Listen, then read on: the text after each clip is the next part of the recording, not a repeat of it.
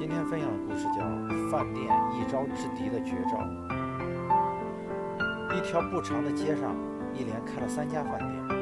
三家饭店眼下最首要的任务不用说，自然是站稳脚跟，叫响名头，争取在食客的心中留下深刻印象。第一家饭店使出的招数是打出掌勺，豪华装修砸下重金之外，老板还不惜血本，请来全城美食界最有名的大厨亲自掌勺，八大菜系任你点，山珍海味随君挑。你说得出，他就做得出；你说不出的，他每天变着花样给你惊喜。食客们一尝，果然厉害，大厨就是大厨，高手就是高手，每一道菜都做得那么精美，令人拍案叫绝。不用说，这家饭店一下子就火了。第二家饭店呢，见第一家走的是高端路线，顶级大厨已被抢走，名号也已打响，便知这条路是走不通了，便另辟蹊径，来个平民路线，针对工薪阶层专打价格战，简约又不失大气的装修，实惠又美味的菜肴，消费够数一些富有特色的小吃，还时不时搞个龙虾节什么的，优惠活动是一个接一个，这招果然厉害，逗引得大众食客们嗷嗷直叫，隔三差五聚众牛饮一顿免费啤酒，一时间门庭火爆，生意之红火就不亚于第一家。再看看第三家，先机被前两家占尽，明显也想不出什么。既不请大厨，也不搞优惠，他们每天平平淡淡的开门迎客，温不火的做两桌生意。卖不出的菜肴没法处理，老板干脆叫上一家老小，亲朋好友都来吃。这么着做出来的菜，竟然是一一半招待客人，一半自家消费。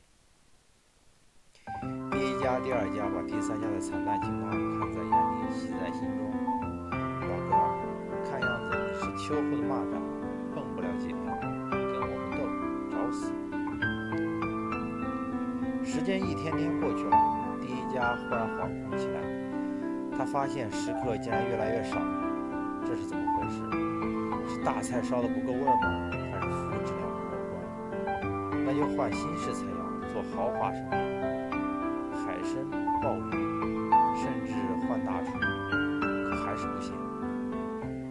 食客一天比一天少，他们都去哪儿吃了？真是见了鬼！第二家饭店的老板更是马儿大肥脸，猪都能拧出水了。即使价格一降再降，免费的啤酒档次一提再提，可消费的食客还是如黄鼠狼脱鸡，越脱越细。这到底是怎么了？望着自家门可罗雀的惨淡情况，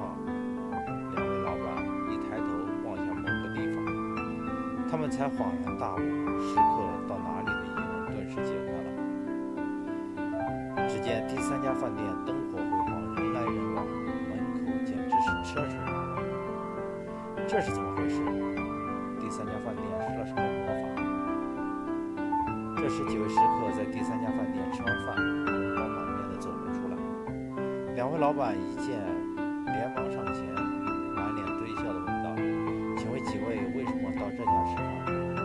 大家烧的菜口味道好呢，还是价格便宜？”几位听了一起摇头，嘟囔道：“什么都不是。其实大家的口味并不比你们的好，价格也不比你们低。可我就爱他家吃。”老老板惊讶极了，齐声问道：“为什么呢？”几位一挑大拇哥说：“就是因为人家一家老小、亲朋好友全在自家饭店里吃，天天如此。”两位老板更加一头雾水了，问道：“这又能说明什么呢？”几位不乐意了，一瞪眼说道：“说明什么？说明人家的饭菜卫生啊！这年头。”卫生可是头等重要